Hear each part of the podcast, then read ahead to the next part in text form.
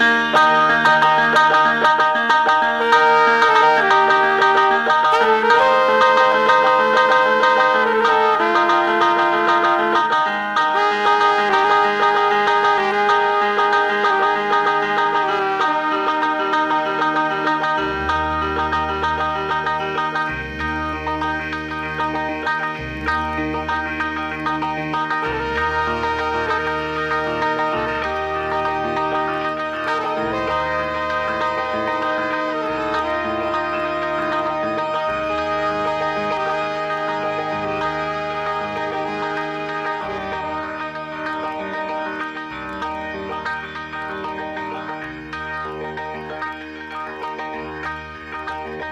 Cuando la ciudad se aquieta, seres sigilosos salen de sus madrigueras y toman el aire de Radio Semilla. Noches Conejas es un programa que, a partir de lecturas, reflexiones, música y otras hierbas, hurga lo más profundo de la noche para acompañar ese día que se termina. En la voz, desde una ciudad remota de Mamá Conejo, y con la presencia mesmérica en los controles del señor operador, hurga, roe, corroe laberintos del pensamiento y la cultura. Conejos que abrazan la noche y, expectantes en el éter, aguardan un amanecer distinto. Conejos sociables, tímidos, curiosos, sean bienvenidos al aire de Radio Semilla.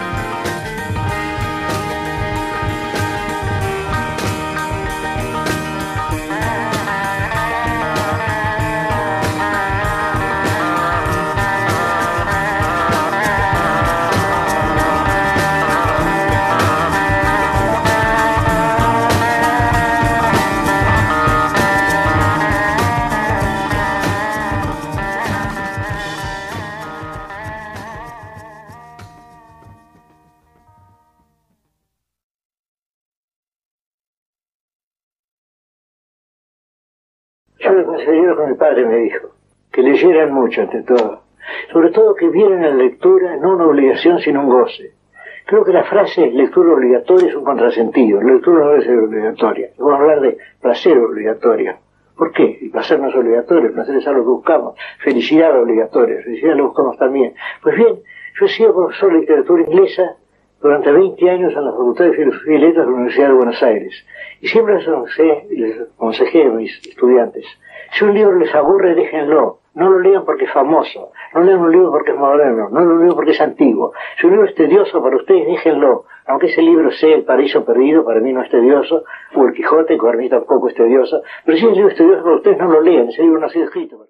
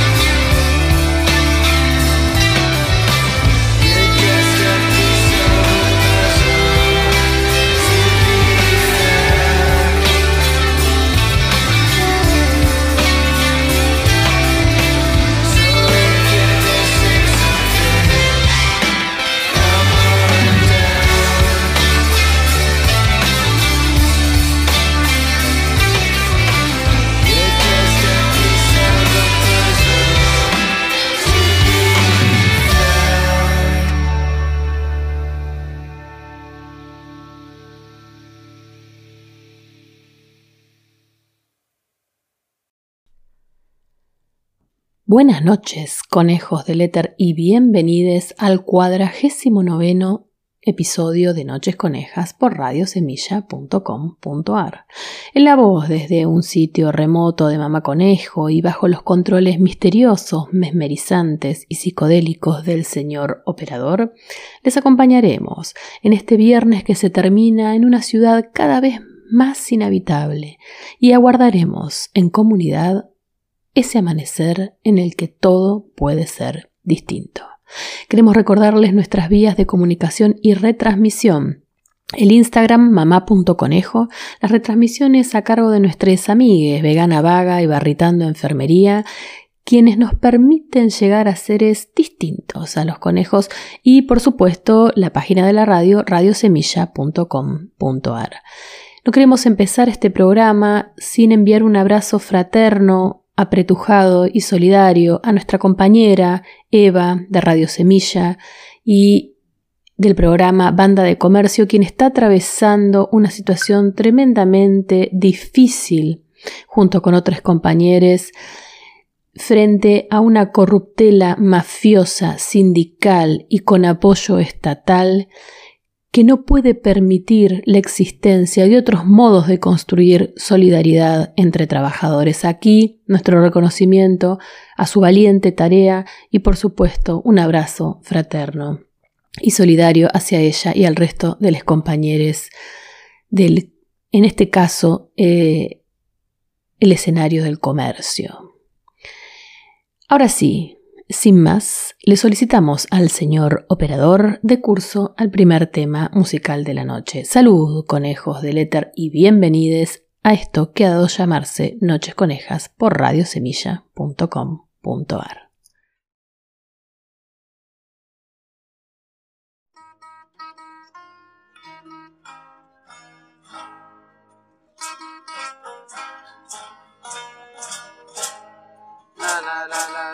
Yo lo vi solita, me despierte poco a poco así. Y luego, como lo vi, hay muchos pobreza. No hay buena casa. No hay nada de dinero para comprar que queremos. No hay ni ropa, tenemos nada. Solo estamos como explotados. Todos los campesinos así vivimos, todas las mujeres así vivimos. Antes, antes yo era chiquita, vendemos los gallinas o huevos así, los jalan, lo quieren en su regalo así, no pagan. Cállate, indio, nada más dijo los mestizos. Por eso ahí poco a poco me empezó a, así, a organizar la gente y a decir la gente, para que se vea la gente si es cierto o no es cierto, si hay explotación. Se ve, hay muchos sufrimientos y hay muchas injusticias. Mujer Sotzil, Mujer indígena maya, mujer color de la tierra, de maíz moreno. Mujer bordadora, con las historias de las abuelas tejidas de color rojo en su huipil. Originaria de San Andrés Acamchet de los pobres. Mujer pequeña pero grande de corazón y dignidad. Mujer comandante. Ramona fue tejedora rebelde de sueños, resistencia y rebeldía, integrante del Comité Clandestino Revolucionario Indígena, Comandancia General del Ejército Zapatista de Liberación Nacional. Impulsó el trabajo de la Ley Revolucionaria de Mujeres, por la igualdad de participación de las mujeres en todos los aspectos de la lucha. Ramona fue la primera zapatista en dar su palabra en los diálogos de Catedral en 1994.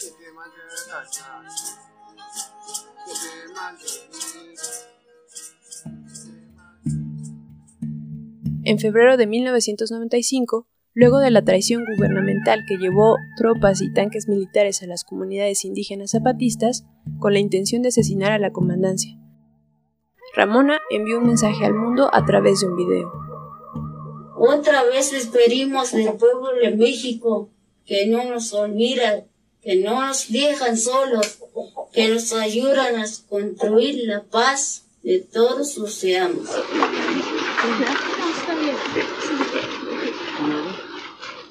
En 1996 fue la primera zapatista en cruzar el cerco militar y salir de la zona de conflicto hacia la Ciudad de México. ¡Viva la comandante Ramona! No que no, sí que sí, Ramona tiene que salir. No que no, sí que sí, Ramona tiene que salir. No que no, sí que sí. Ahí participó como delegada zapatista para la fundación del Congreso Nacional Indígena. Se encontraba seriamente enferma y en este viaje a la capital recibió un trasplante de riñón que le salvó la vida.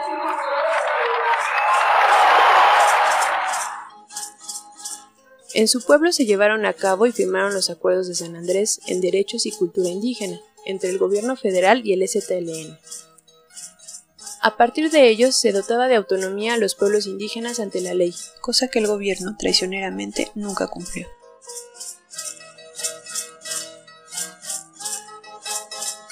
Después de una batalla larga con el cáncer, el 6 de enero del 2006, Ramona se despidió de este mundo, de las comunidades que la vieron crecer, las comunidades que con su trabajo transformó.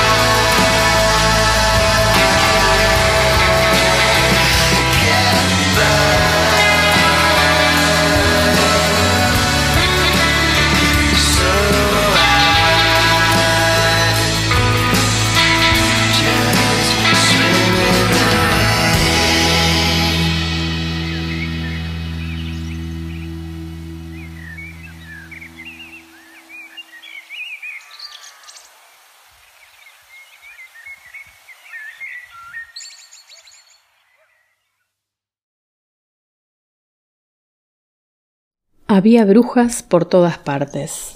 Las brujas condensan buena parte de la imaginación del presente en torno a las mujeres. Mujeres con poderes ocultos, mujeres que se ocultan y aparecen en todo tiempo histórico, mujeres temidas y perseguidas, encarnación de todos los males de lo femenino. Mujeres feas que se metamorfosean en hermosas y puras, que hablan con los animales y las plantas, que las conocen y usan para sus encantamientos. Las brujas siguen saturando los imaginarios del machismo y la misoginia en cuentos, relatos, tradiciones y dichos diarios. Las feministas hemos escarbado con paciencia la historia para entender que tras estas imágenes de terror y fascinación estamos nosotras, las que luchamos, las insumisas, la estirpe de quienes no se conforman con las normas de la época en Europa y en las Américas. Nos han convocado diversos trabajos sobre la persecución de mujeres acusadas de brujería, pero también trazas y hebras sueltas en conversaciones y lecturas, fragmentos de nuestro pasado y de nuestro presente. A partir de estos y otros hilos comenzamos a tejer. En marzo de 2019, algunas compañeras del Estado español organizaron junto con Silvia Federici un encuentro en Navarra para lanzar una campaña por la memoria de estas mujeres, por la recuperación de un hecho histórico que sigue replicándose bajo otras modalidades. Nos sumamos a la convocatoria. Nosotras ya nos habíamos encontrado con las brujas, en la Amazonía, en los cerros y páramos andinos, en las historias sobre Mira, en el mundo afroesmeraldeño. Algunas, las mayores de acción ecológica, las habían llamado brujas. Las aborteras eran brujas, como también lo eran las lesbianas, a las que los evangélicos llamaban a exorcizar en las pequeñas comunidades de la costa. Había brujas entre las mamas, mayores sabias, y brujas entre las feministas y las ecologistas. Había archivos históricos en los que se aparecía la acusación de brujería, pero también relatos de nuestro presente que hablaban de la presencia entre nosotras de estos seres maléficos, ocultos y amenazantes. Había brujas por todas partes. Antes del encuentro le habíamos propuesto a Silvia, con la que ya habíamos compartido en Quito durante el año 2016 una jornada sobre saberes, mujeres, territorios y la lectura conjunta de su libro Calibán y la Bruja, en el cruce entre feminismos y ecologismos, aprovechar el viaje para reencontrarnos y recorrer algunos lugares de nuestro pasado colonial. Nuestro encuentro con Silvia se dio en Castilla, en Valladolid, esta ciudad fue la capital del mayor imperio en expansión en el tiempo en, el que transcurre el proceso de caza de brujas durante la transición al capitalismo. Valladolid fue la primera ciudad en contar con una plaza de mercado para acoger la mercancía, la Plaza Mayor, donde se producía el cambio de la ciudad teológica a la ciudad del capital. En Valladolid aconteció uno de los debates teológicos más importantes de la época, en la llamada controversia de Valladolid o polémica de los naturales. En él se pretendió dirimir entre 1550 y 1551 entre los dominicos Fray Bartolomé de las Casas y Juan Ginés de Sepúlveda qué tipos de derechos iban a otorgar a las poblaciones sometidas y esclavizadas en América. Se debatió sobre los modos en los que se podían legitimar y direccionar de la mejor forma la conquista y evangelización de las poblaciones indígenas americanas en un acto de tutelaje sin precedentes. Y es en Valladolid, en, 1494, donde se firmó el Tratado de Tordesillas que dividió el mundo colonial entre Castilla y Portugal. Durante décadas, Valladolid fue el centro de conformación colonial y decisión política desde donde se tomaban las principales medidas que afectarían al conjunto del imperio. Fue el símbolo de toda la ideología que sirvió de motor en el asalto a la naturaleza, a los pueblos y a los cuerpos de las mujeres.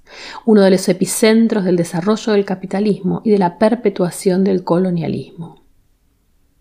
Íbamos o regresábamos a España desde Ecuador con nuevas preguntas sobre el pasado de un imperio que había masacrado poblaciones y doblegado territorios imprimiendo las marcas religiosas, culturales, económicas y políticas de la dominación. Entre esas marcas estaban las acusaciones de brujería y, en un sentido amplio, el imaginario de lo femenino, y en un sentido más amplio aún, el lugar de las que las mujeres, ricas y pobres, blancas, negras, indígenas, mestizas, habían de ocupar en la sociedad colonial y, consecuentemente, postcolonial. Lo femenino, lo femenino oscuro, en su proximidad al mal, arrojaba luz sobre las relaciones económicas y el lugar del sexo y el matrimonio, de lo correcto y de lo depravado, el lugar de los desviados e indefinidos, nuestros respectivos y desiguales lugares. A nuestro regreso a Ecuador nos pusimos a hilvanar. No teníamos una comprensión de conjunto sobre la brujería en Ecuador, pero sí muchos cabos sueltos, pedazos de investigación en archivos, memorias y enunciados, pasados y presentes de nuestra historia. Conocíamos compañeras que de una u otra manera se habían encontrado con las brujas y podían dar testimonio sobre el encuentro. Les pedimos que nos contaran. En las sociedades patriarcales, la desposesión, persecución y discriminación de las mujeres, sus cuerpos, sus conocimientos y sus tierras, con frecuencia se ha expresado bajo acusaciones de magia, brujería o contacto con fuerzas sobrenaturales asociadas al mal. Con estos argumentos se desarrolló un acontecimiento histórico, la Casa de Brujas, que se produjo en Europa entre los siglos XV y XVIII y que se trasladaría a las Américas de la mano de poderes eclesiásticos, además de autoridades civiles y judiciales. Si bien muchos pueblos creen que algunas personas poseen poderes especiales y pueden comunicarse con espíritus naturales o sobrehumanos, espíritus poderosos, peligrosos incluso en la modernidad, esta creencia sirvió para organizar una arremetida misógina que contribuiría a los fines del capitalismo y el colonialismo. Implicó formas de disciplina y sometimiento de poblaciones y, de forma particular, la domesticación y confinamiento de las mujeres. En algunos lugares, desposeer a las mujeres, a mujeres solas y mayores, mayores, a aquellas que saben cómo sanar, regular la reproducción o gozar de la sexualidad, sigue pasando por acusarlas de estar en contacto con las fuerzas del mal.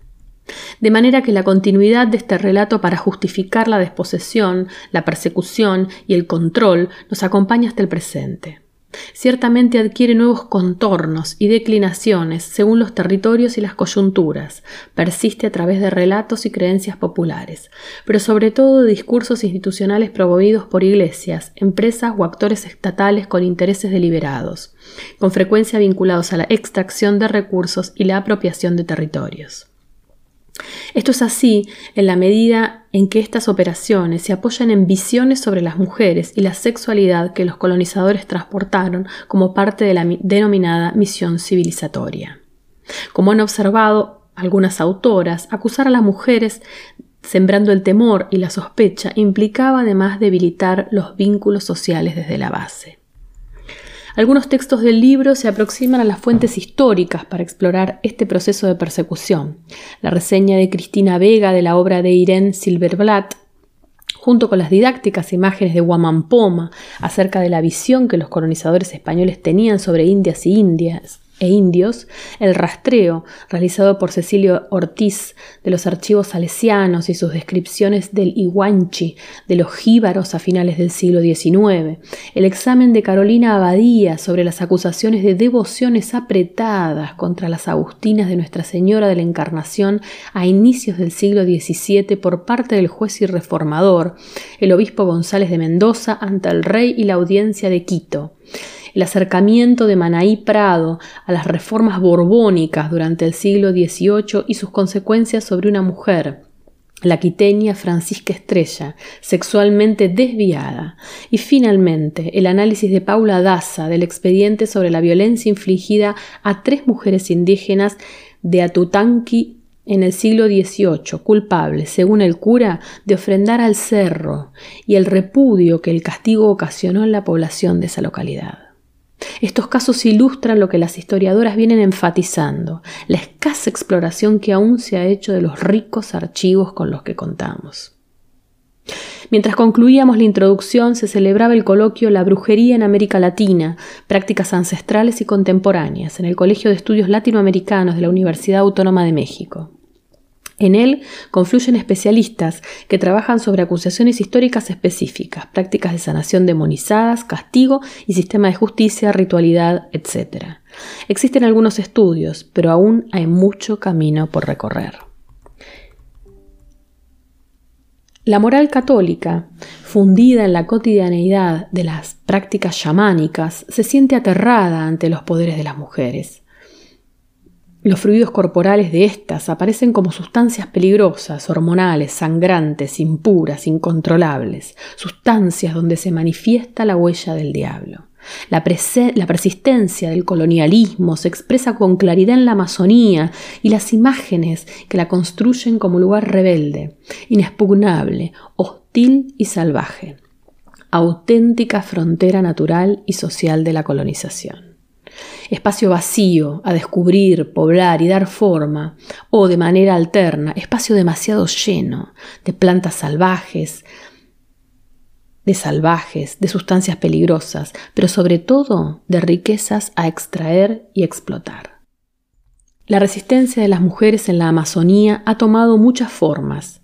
En todas ellas emerge el cuidado de la selva viviente, el Causac Sacha, como lo explica bellamente Lisette Cova, recogiendo el legado de las lideresas amazónicas, el espíritu protector de Nungulí y sus hijas regenera y diversifica la chagra, cura, aconseja y transmite saberes y poderes políticos, como los que animan a nuestra querida Zoila Castillo y sus compañeras en la lucha contra la petrolera Tipetrol en Pastaza a finales de la década de 1990. Los poderes de la Iglesia Católica han sido imagineros y actores claves desde la colonia en la ofensiva contra las mujeres acusadas de brujería.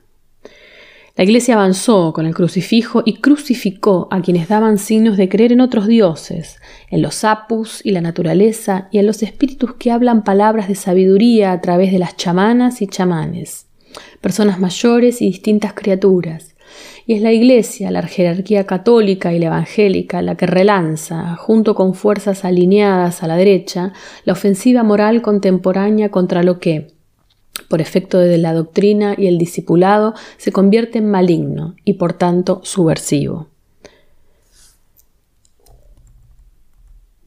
Pero no es la religión el problema que nos convoca, como algunos han querido plantear, sino justamente sus manifestaciones fundamentalistas, que por desgracia han sido hegemónicas en el control de cuerpos y territorios. Mónica Maher, ministra cristiana y maestra zen, explica cómo la red ecuatoriana de fe ha trabajado con pasión desde la teología feminista para recuperar el amor y la justicia como parte de la experiencia religiosa, una experiencia que no niega la diversidad y se compromete contra la desigualdad. El relato de esta iniciativa evidencia el modo en el que la religión también puede contraponerse a los discursos de odio y a las visiones que descartan y persiguen a quienes expresan otras experiencias de vida y responde a las violencias, incluidas las ejercidas desde y en nombre de la religión. El racismo también aparece entretejido en esta historia de persecución religiosa. Bárbara Sáez explica en su relato cómo las religiones mayoritarias han demonizado otras creencias y espiritualidades. La santería cubana, ejercida por una mujer afrodescendiente, la convierte en sospechosa, perjudicial, irracional, peligrosa, y este señalamiento, que va escrito en la vestimenta, el acento y la piel, opera al arrendar una vivienda, comprar en el mercado o transitar por la calle. La religión puede ser una fuerza integrista, un argumento para ejercer violencia. Puede excluir otras creencias acusándolas de brujería. Solo mi religión está libre del mal. Solo desde mi religión podemos identificar y expurgar lo diabólico. Pero lo cierto es que la religión también puede abrazar y proteger, celebrar las diferencias sexuales y familiares, y convertirse en un espacio de resistencia. La potestad patriarcal es el Iván, el que, que cose el presente al pasado, lleva los antiguos autos de fe de la Santa Inquisición a la realidad del siglo XXI. Las sospechosas de sangrado deben confesar el porqué de su impureza ante los tribunales penales. Ana Cristina Vera acierta en exponer los procedimientos que médicos, policías y jueces realizaban para extraer la verdad que autoinculpa a las mujeres desde sus pecados, haciéndoles confesar en su propia contra. El propósito es atrapar, castigar, aleccionar, disciplinar a las empobrecidas y racializadas, demostrar con todo el rigor de la ley el poder que el Estado tiene para someter a las infractoras. La superioridad moral del Estado oculta la pérdida de vidas y la fragilidad de los cuerpos a causa de abortos espontáneos y clandestinos o complicaciones obstétricas. Los relatos de esta parte del libro exploran las formas que adquiere la violencia ejercida por el Estado a través de sus distintas instancias sobre el cuerpo de las mujeres. Explora los mecanismos institucionales, con frecuencia inquisitoriales, de los que se sirve. La Inquisición es una instancia de juicio y condena que se reinventa ubicua y astutamente en las pesquisas de la academia. En esta ocasión, las sospechosas son las mujeres que denuncian la violencia. Nancy Carrión hace una cronología de las hogueras que se prenden en las estancias universitarias. En ella se castiga a quien revela acoso sexual institucionalizado, o a quien critica la producción del conocimiento falo establecido, a quien pretende arrebatar el poder saber. Para defenderse, las mujeres deben recuperar las fuerzas, apoyarse en una alianza feminista que vence el espíritu de cuerpo sobre el que se asiente el orden instituido. Desde las profundidades de los infiernos penitenciarios en los que se reduce a las desposeídas, Analía Silva, incorregible contadora de historias, trabajadora autónoma, comerciante de sustancias psicotrópicas, guía a Mayra Flores y a Vanessa Beltrán por el mundo de la ilegalidad. Esta vez, la cacería de brujas no es una historia doliente, sino una demostración del valor de las proscritas que, acelerando la producción de adrenalina, se escapan y burlan la ley que castiga a las pobres, superando así la moral tradicional y recuperando la libertad. Los poderes de las mujeres pueden ser extraordinarios, son derecho de fuga, sirven para sobrevivir ante el Estado policial. Pero la cacería también se relanza cuando son las mujeres quienes denuncian el acoso sexual en las organizaciones sociales a las que se involucran. Este es el caso de Antonella Calle. En un contexto de sospecha por el caos que provoca el feminismo en los espacios militantes, denunciar los abusos masculinos puede levantar profundas iras políticas y personales. El juego está el prestigio masculino y la autoridad política de los varones. La autocrítica de las organizaciones en estos casos es un hueso duro de roer.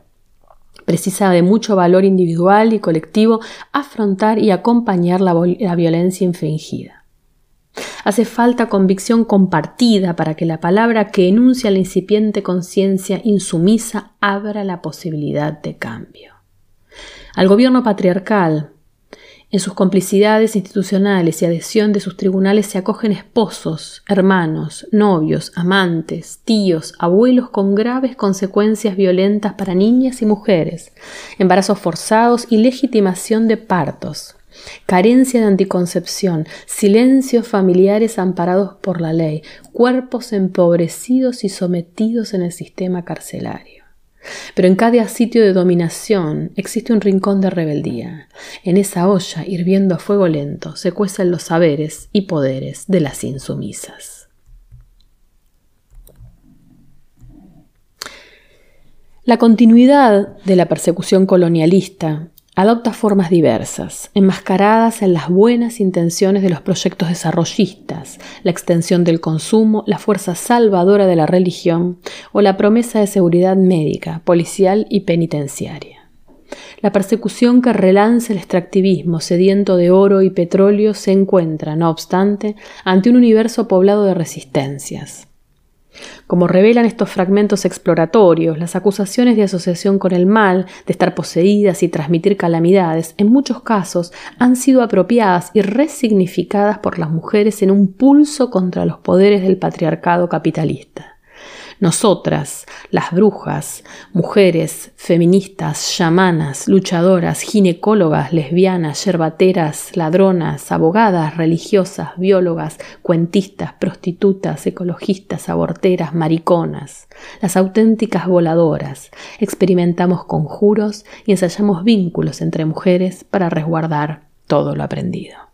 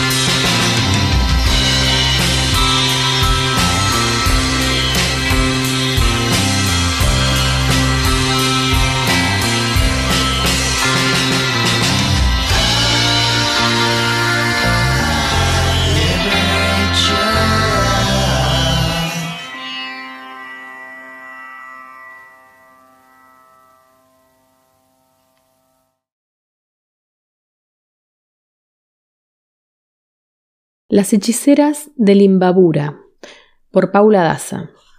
El artículo analiza el castigo que impone el cura del pueblo de Atutanqui a tres mujeres indígenas por llevar ofrendas al cerro de Imbabura, en la audiencia de Quito en 1792. El caso permite conocer la violencia de género que se justificaba en el supuesto desarrollo de una idolatría y revela una dinámica social en la que las mujeres eran vistas como seres sospechosos y, por su frágil carácter, dadas a caer en seducciones diabólicas. En el mundo prehispánico, Karen Powers Vieira describe un paralelismo de género. Los elementos masculinos y femeninos tenían la misma importancia simbólica y material, aunque eso no significaba una igualdad de género. Bajo el mando de los incas, las mujeres gozaban de ciertas prerrogativas políticas y religiosas, pero no existía igualdad entre géneros. En el orden religioso prehispánico, las diosas femeninas estaban asociadas a la fecundidad y la obtención de alimentos provenientes de la agricultura y la pesca. Las mujeres fueron mediadoras en los ritos religiosos y las deidades femeninas llegaron a superar en importancia a las figuras masculinas. La luna era para los andinos más poderosa que el sol, porque tenía la facultad única de aparecer de noche y de día.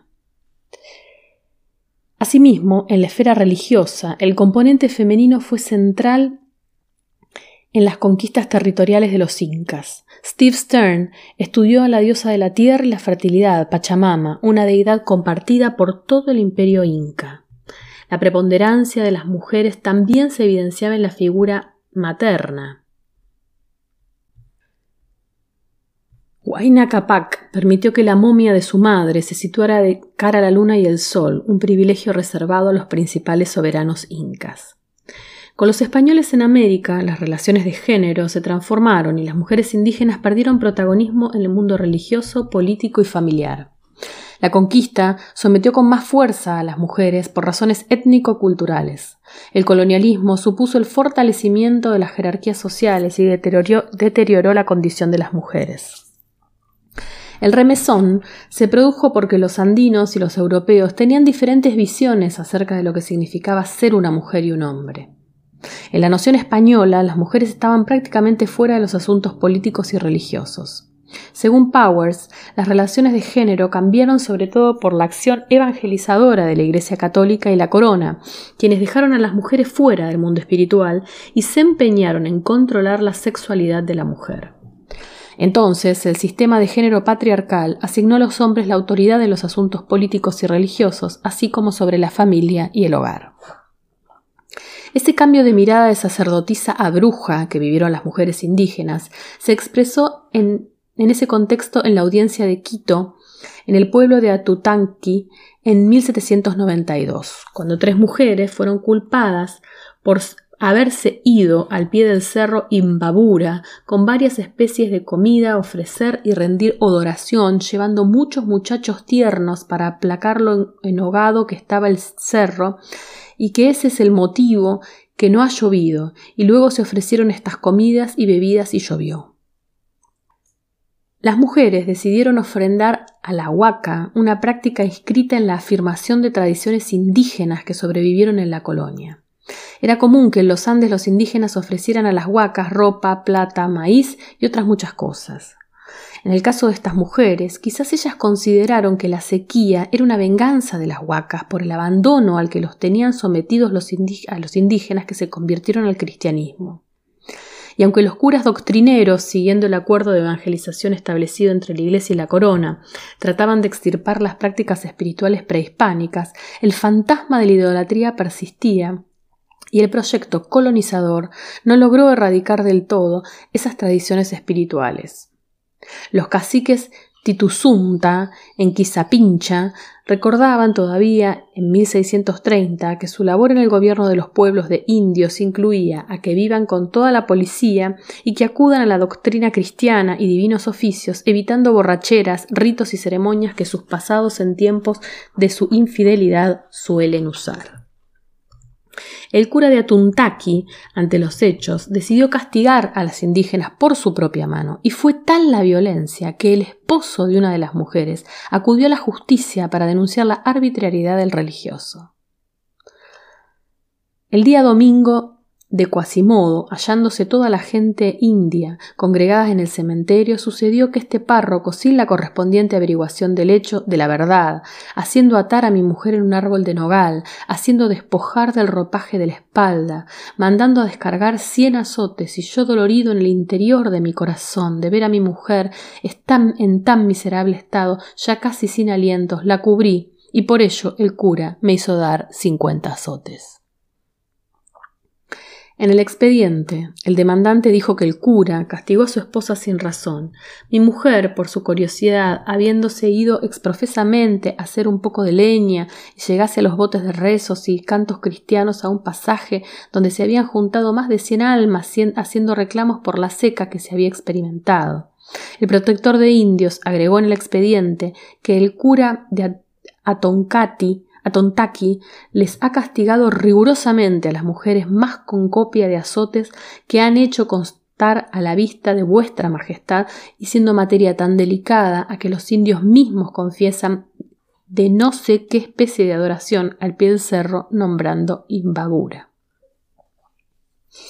Para el protector, la razón de ese acto era la ignorancia invencible de los indios que les hace prevaricar aunque los participantes en el rito reconocieron su error y mérito del castigo. Sin embargo, dejar casi sin vida a estas mujeres era un exceso, y no es creíble que un párroco de, de las cualidades como del que se trata procediera con tanta violencia.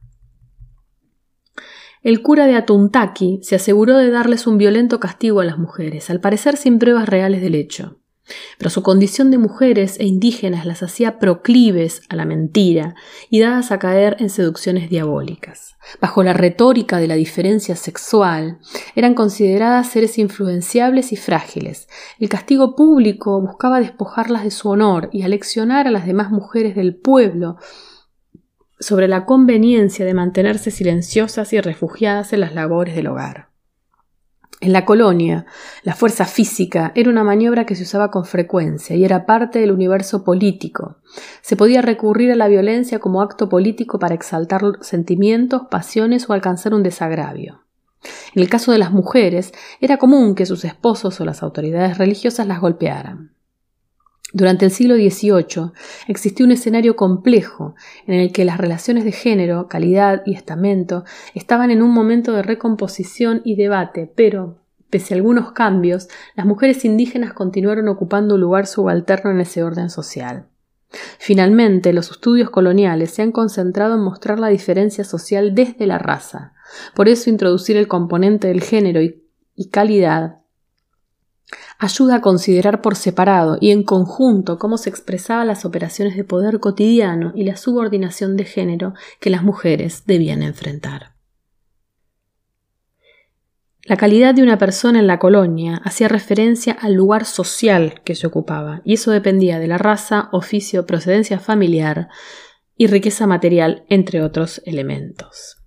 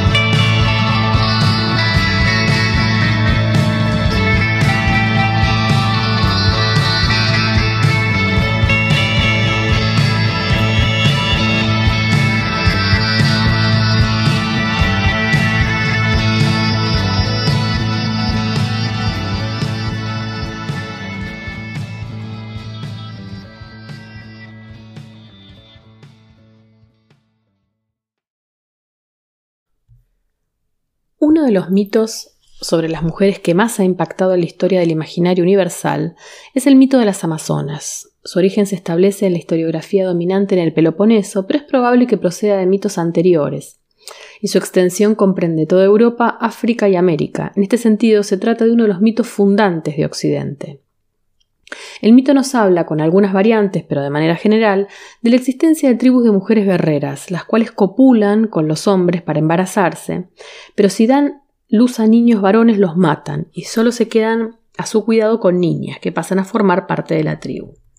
Son mujeres diestras en el uso de las armas, arcos, flechas y lanzas, y sumamente guerreras, cuyo nombre se traduce como sin pechos, aludiendo a la forma en la que el uso de armas derivó en la mutilación de uno o sus dos senos, es decir, son mujeres cercenadas.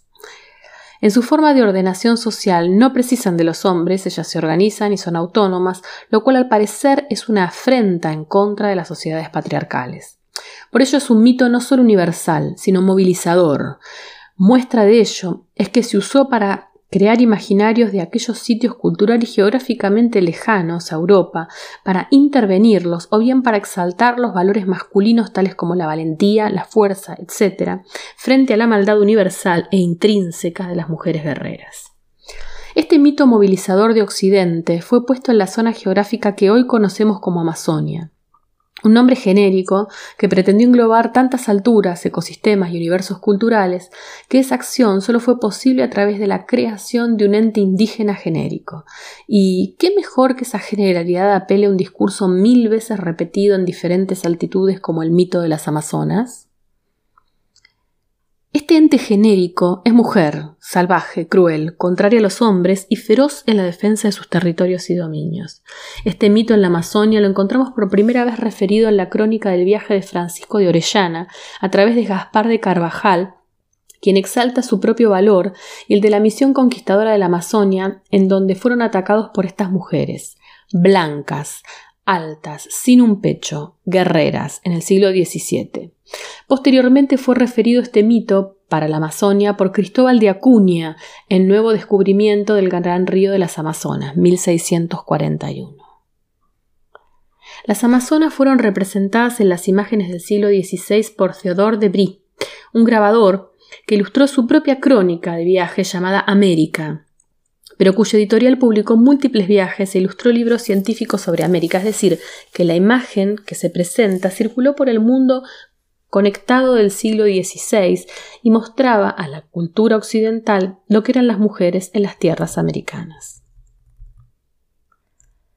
Las características atribuidas a estas mujeres guerreras se dan en función de cómo el proceso de acumulación originaria se reedita y cómo la cuestión simbólica de una mujer guerrera genera un axioma que permite la materialización de esta acumulación, o, dicho de otra forma, un despojo sistemático sostenido a lo largo de seis siglos en la Amazonia.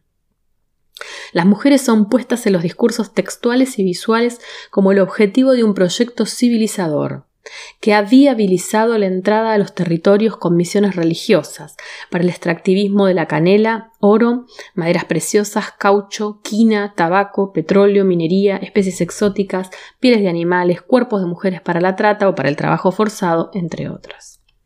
La reina de las Amazonas fue llamada Coñori, nombre que tiene una connotación sexual. En el mismo sentido, las Amazonas son un sinónimo de las Indias.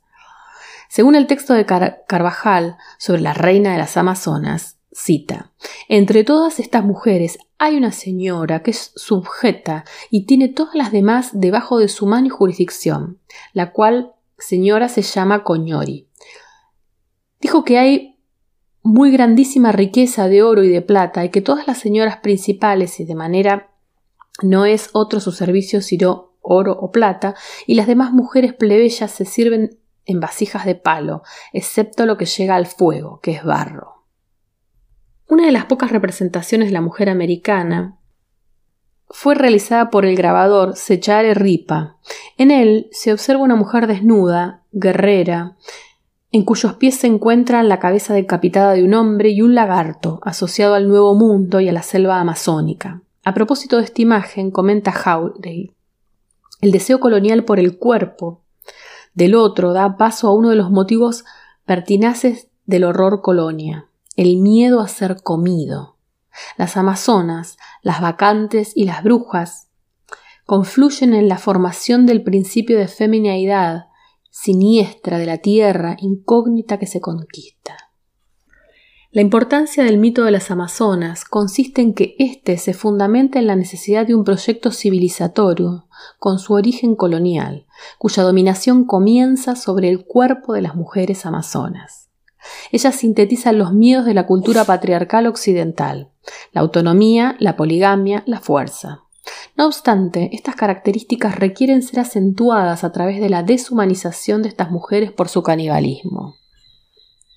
Lo anterior ha derivado en la aceptación de la dominación como el único camino de redención ante el tabú universal del canibalismo.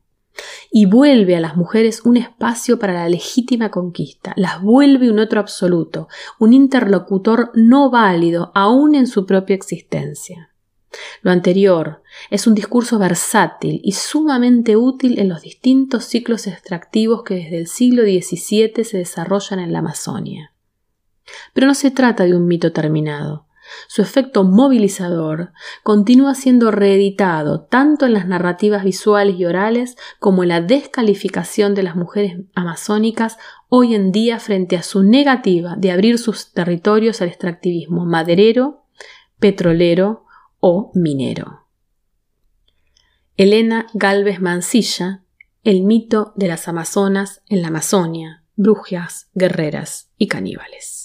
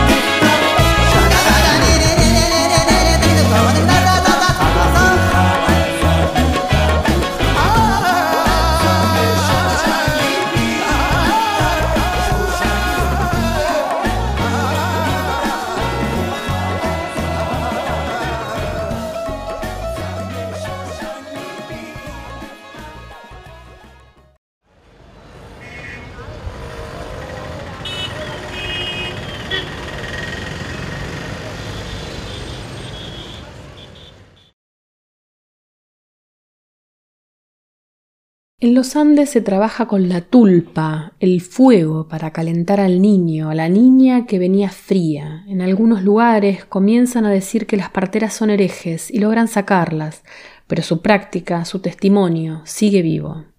La comunidad te entrega su confianza y sabe cuando está muy viejita y quizás está haciendo algo que no está bien. Es decir, su comunidad la acredita. Ella tiene el conocimiento de las plantas, sabe qué hacer con los bebés, sabe acompañarte como una mamá.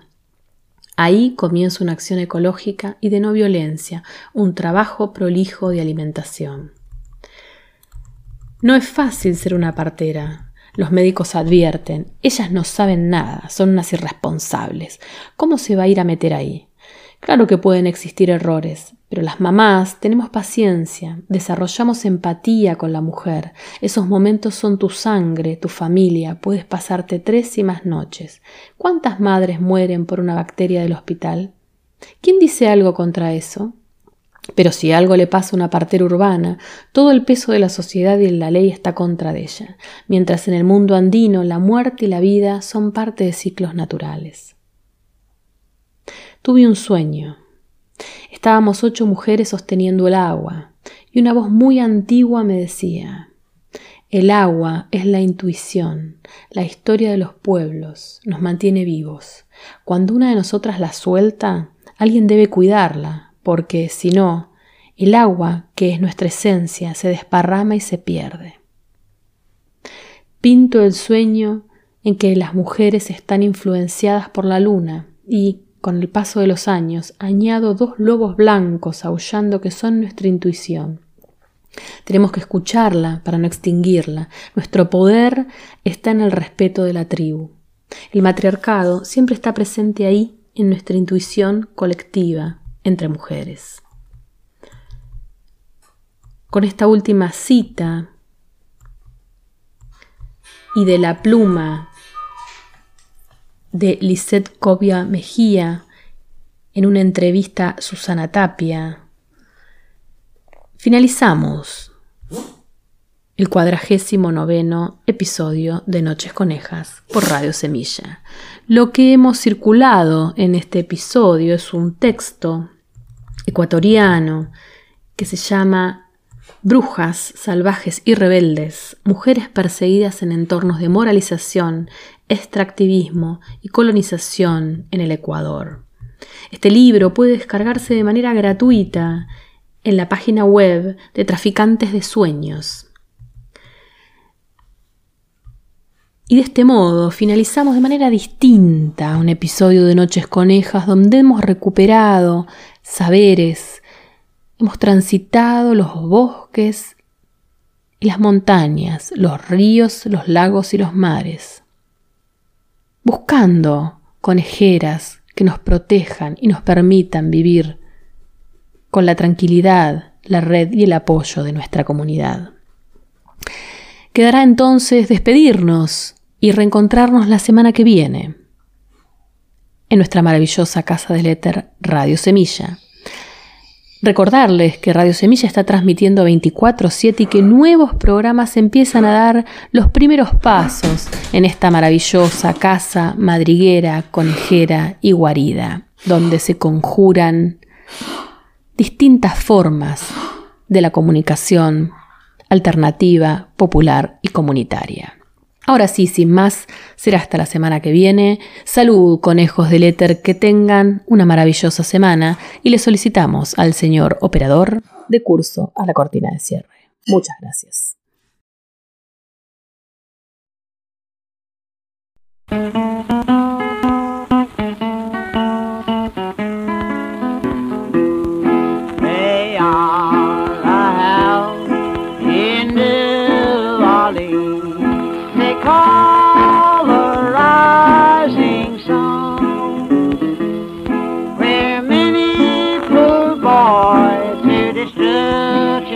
Oh.